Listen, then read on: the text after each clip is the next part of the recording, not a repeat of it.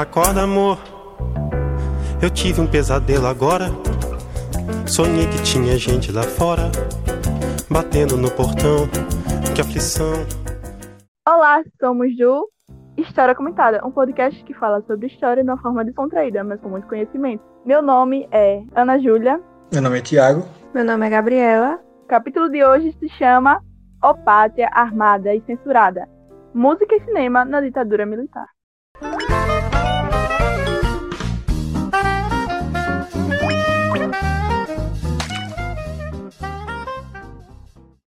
Bom, como vocês viram no nosso título, nós vamos falar dessas formas de arte que, de certa forma, contribuíram durante esse período de ditadura militar.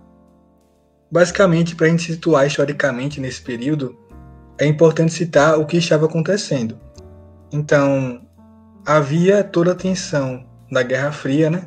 Até porque isso foi nos anos 60, a gente estava no meio da Guerra Fria, e havia essa tensão entre capitalismo e socialismo. E como o Brasil tinha essa aliança, de certa forma, com os Estados Unidos, começou a surgir um certo comentário sobre a ameaça comunista vindo ao Brasil. E daí esses burburinhos que não faziam muito, muito sentido acabaram to tomando uma proporção muito grande e foi o estopim para que em 64 os militares, uma junta militar entre aeronáutica, a marinha e o exército aplicassem um golpe no então presidente João Goulart. E a gente sabe muito bem de, que as intenções eram outras, mas essa questão da ameaça comunista foi a dita como a principal é, razão para que aquilo acontecesse. Então, nesse período, o Brasil foi tomado por um, por um controle social muito forte, feito pelos militares, e também um poder muito extremo dado ao cargo do executivo em relação ao legislativo e ao e o judiciário. Então, nessa época, eles começaram a produzir alguns decretos que eles nomearam de atos institucionais, que basicamente tinham a função de legitimar, de validar aquela ditadura, né? Validar aqueles atos que eles cometiam durante esse período. Então, tiveram 17 atos no total, só que os mais famosos foram os primeiros. E o que o primordial para que a gente comece a falar sobre música e cinema é o ato institucional número 5, conhecido como AI-5, que voltou a ser falado recentemente. Mas, basicamente, esse ato dava o poder do, do executivo, né, do presidente, de censura, de censurar, de aposentar compulsoriamente, de exilar, de torturar, de, de fazer tudo o possível com pessoas que tivessem seus ideais opostos ao do governo. Então, basicamente, nesse período, o Brasil foi tomado por esse sentimento muito, muito de censura, de falta de, de liberdade de expressão. Só que a gente sabe que no meio artístico, a expressão é a forma mais concreta de, de expor os seus pensamentos. Então, muitos artistas utilizaram da, da música, do cinema, do teatro, da literatura para exprimir um pouco do, do que eles sentiam e das frustrações que eles tinham com essa falta de liberdade. Então, Tiago, exatamente. E, inclusive, durante o regime militar, todo um aparelho de censura foi montado para controlar o que era produzido é, pelos artistas brasileiros e qualquer produto cultural visto como ameaça era proibido. Um fato importante é que os censores erravam, erravam né, inúmeras vezes e principalmente com a MPB, pois músicas inofensivas acabaram sendo vetadas enquanto letras de protesto foram liberadas. É importante citar também que toda, toda essa repressão ela teve o pontapé inicial devido a um discurso feito por um deputado, o deputado Márcio Moreira, e em um discurso ele propôs um boicote ao governo militar daquela época, isso em 68, e nesse esse boicote seria da forma de, de ausência nos desfiles de independência e também uma pressão exercida pelos familiares dos, dos militares sobre eles. Então era uma forma de, de, de pressionar e de protestar, só que pacificamente. Só que daí, depois de suas falas de Márcio, é, isso abriu brecha para que o governo tentasse é, sancionar o decreto do AI-5 para que, que essas, essas formas de liberdade de expressão fossem mais controladas e eles pudessem ter um controle maior da sociedade. O que, consequentemente, aumentou muito mais a violência nas ruas. Né? Vale a gente destacar que, embora houvesse sim muitas revoltas, houvesse sim pessoas na rua, mas tinha muita violência. Em contrapartida, tinha muita violência e essa violência foi muito reportada pelos artistas né, da época. E até hoje as pessoas tentam encobrir esses fatos, encobrir que houve sim violência, mas as músicas e os filmes são importantes justamente por isso, para comprovar que existiram de fato é, essa violência e essas tamanhas injustiças na época. Exatamente, e é justamente nesse contexto também é, como a Ana Júlia falou, né, que os artistas, eles de certa forma faziam suas denúncias através da dança, da música, da cultura. E é nesse contexto que, que Chico Buarque de Holanda, ele escreve no final de 1967 a peça Roda Viva, a obra virou um símbolo de resistência contra a ditadura. Os versos dessa música falava especificamente de estancar, que quer dizer e nos lembra imediatamente de sangue. E a ditadura era o que matava a voz das pessoas, e qualquer tentativa de se libertar era reprimida pela roda viva. O que era muito interessante, Gabi, era que, embora o teatro não fosse algo proibido na época, esse grupo em si, ele foi proibido de ter suas apresentações, né? Ele foi banido, classificado como a apresentação do grupo foi classificada como ilegal, porque para as, para os militares, né, aquele grupo era muito escandaloso e também é, causava muitas confusões.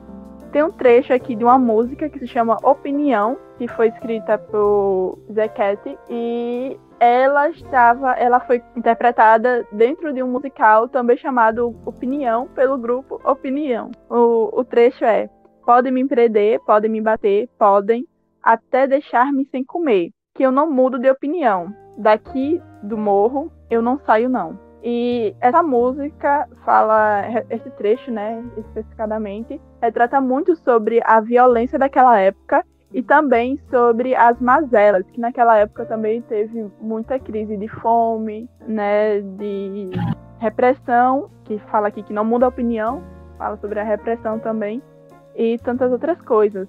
Muitas outras músicas foram banidas também, até por motivos, na minha opinião, fúteis, né? A exemplo da música Tiro ao Árvore, de Adorinã Barbosa, né, com participação de Elis Regina. Tiro ao Árvore, ele foi censurado porque ele era uma música com falta de gosto. Eles disseram isso, que era, tinha falta de gosto na música, porque o vocabulário era mais popular, era mais jocoso, tinha, hum, fugia do formal, do convencional, sabe? E a letra, ela brinca muito com neologismos e apropriações culturais de certas palavras também. A música é a ilustração clara da oralidade do paulista na época e que eles queriam é, abolir, eles queriam abolir de toda forma esse jeito mais informal do, da, fa da fala das pessoas. Até isso, né, eles queriam é, restringir. E também pelo fato da música fazer referência a tiro ao Álvaro. É contraditório porque naquela época teve muita violência, né, e uso de armamento. Então não faz muito sentido eles quererem abolir é, referência ao tiro se eles mesmos, eles mesmos cometiam atrocidades parecidas, né? Né, cometiam crimes com, com armas. Outra música que foi abolida por motivos, novamente citando motivos, na minha opinião, fúteis, é o Meu Novo Sapato, de Paulinho da Viola. A versão original de Meu Novo Sapato se chamava Meu Sapato e tinha trechos com metáforas que faziam analogias àquela época, né, mais especificadamente aos militares, mas não era nenhuma música muito explícita. E também ela tinha um,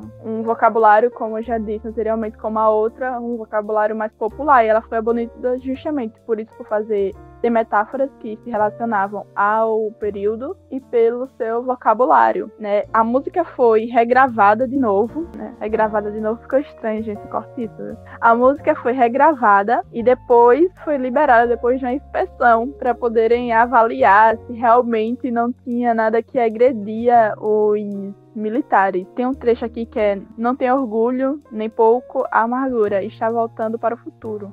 Então, um importante fato que foi fundamental também para alavancar essa, essa questão de críticas ao modelo de ditadura aconteceu em 67, que foi o terceiro festival de música brasileira realizado pela TV Record, aconteceu em São Paulo. E daí a gente pode atentar-se a algumas das músicas que foram produzidas e apresentadas nesse festival. E uma delas é a música Alegria, Alegria do Caetano Veloso. Essa música ela parecia uma música inocente, até porque a letra dela não tem agressões muito diretas ao modelo de ditadura, mas com uma certa interpretação é possível perceber que existem críticas. Então a gente vai trocar um, tocar um trechinho dela aqui.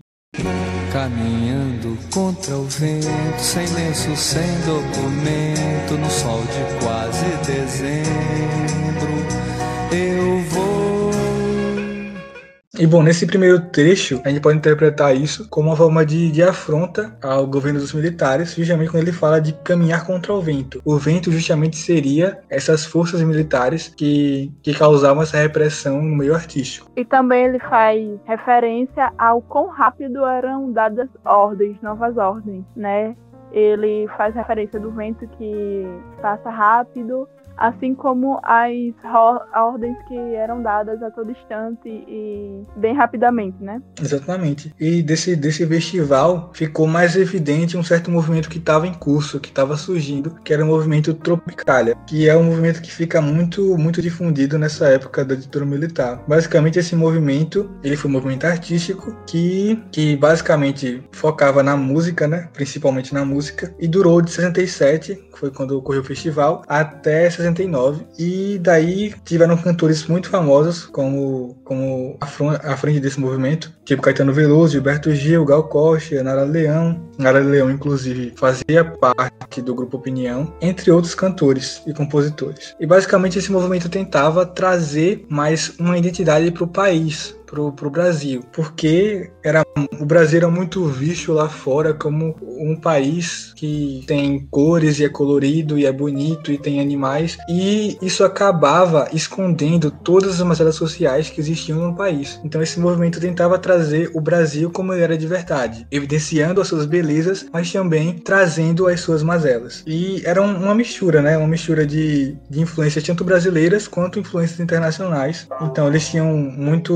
muito muito um estilo de vestimenta colorida, de isso baseado no, no estereótipo que a Carmen Miranda proporcionava, né? Aquilo das frutas na cabeça e roupas coloridas. Então foi um movimento muito influente naquela época e que produzia músicas que de certa forma também traziam esse sentimento de, de crítica ao governo. Sim, Tiago, esses festivais eram muito significativos para poder retratar, para poder retratar o Brasil não só como um país tropical e bonito, um país turístico, mas também com um país que é uma nação e que estava passando por problemas naquela, naquela fase, né? E um, o que deve ser destacado é que muitos artistas, né, colocaram seus fizeram das suas apresentações é, para poder fazer fortes críticas né, ao sistema daquela época. E muitas músicas que até hoje são símbolos de resistência no meio artístico foram é, tocadas pela primeira vez, foram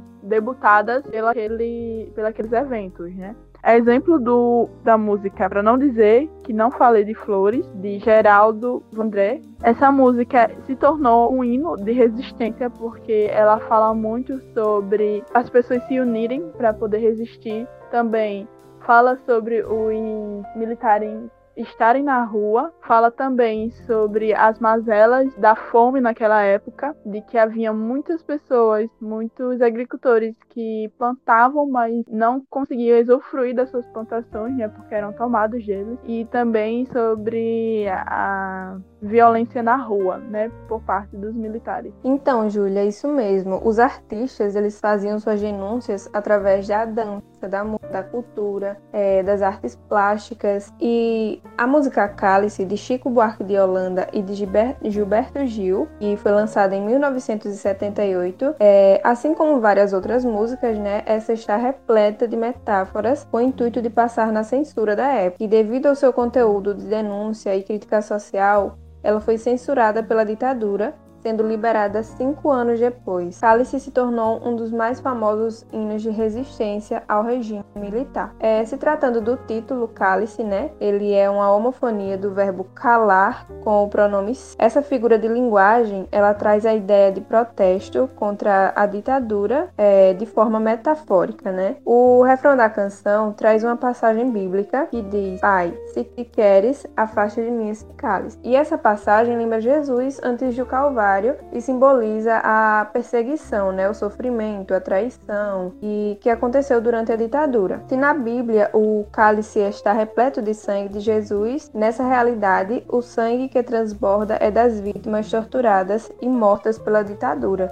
Sim, Gabi, assim como a música, o cinema também desempenhou um papel muito importante na luta da liberdade de expressão, né? O cinema naquela época ele era algo significativo também para retratar e evidenciar todas as injustiças que aconteciam naquela época e também serviu como prova para os dias atuais que realmente aquilo aconteceu. E, e falando sobre essa questão do cinema, a gente pode começar falando sobre o cinema novo, né? Que é um movimento do cinema brasileiro que já existia há um tempo atrás, nos anos 50, só que ele aflorou mais mais nos anos 60 até 67, né? Então ele passou um pouco pelo período de ditadura. E basicamente esse, essa fase, né? Ela tinha uma inspiração no neorrealismo italiano e também era uma nova forma de distanciar daquele modelo hollywoodiano de filmes que, que era muito influente naquela época no cinema nacional. Então eles tentavam trazer mais um, um nacionalismo para as artes cênicas e trazer mais um, um, uma identidade para o nosso país, para uma forma mais, mais nacional de criar arte. Eles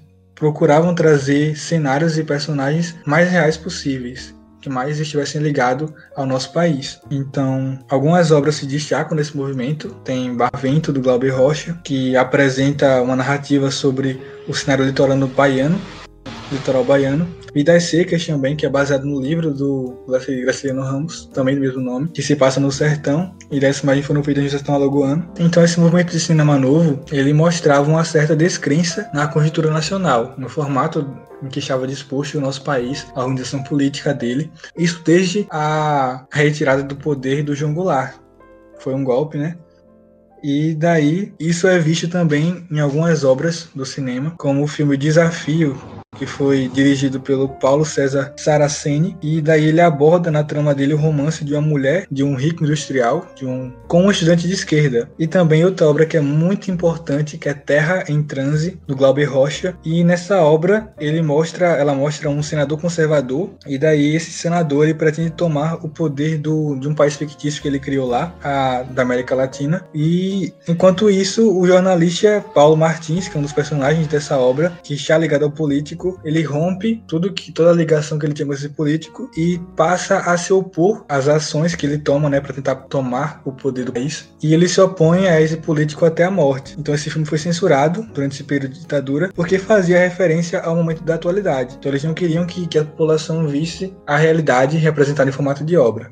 Exatamente, Tiago. E dando continuidade, né, sobre o cinema novo e a ditadura, é... o movimento ele se deu no momento de maior fervor da censura e refletiu numa produção que quebrava com as, ilusões alimentadas pela lógica burguesa moralista.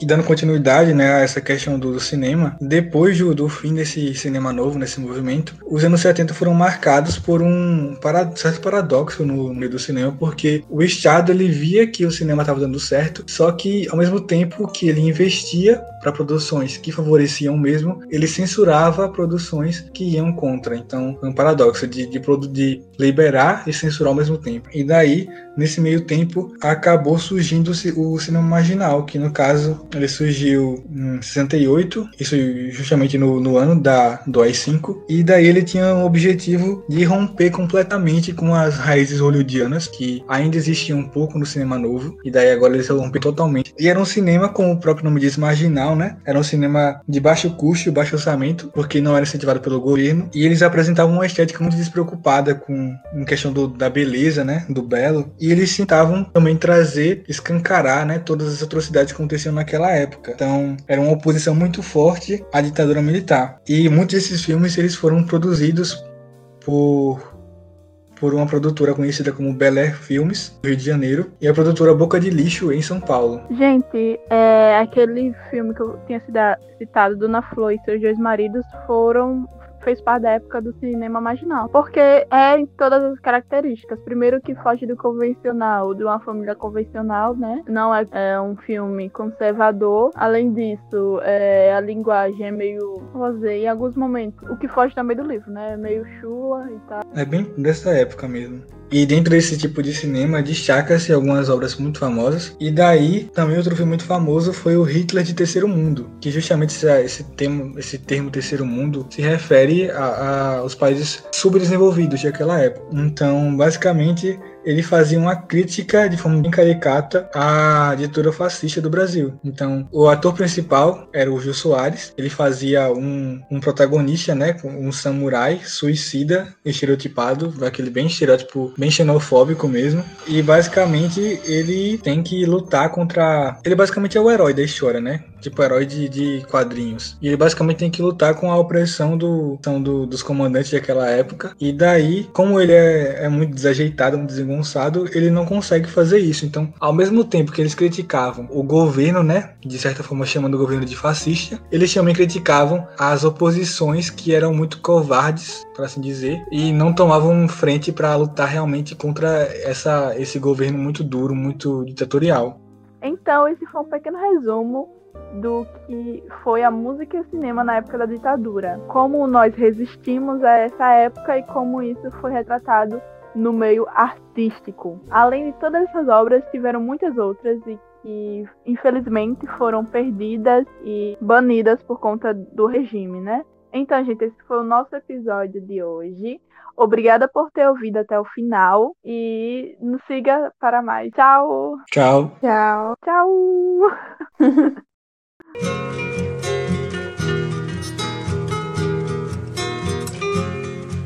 Caminhando e cantando e seguindo a canção, somos todos iguais, braços dados ou não, nas escolas, nas ruas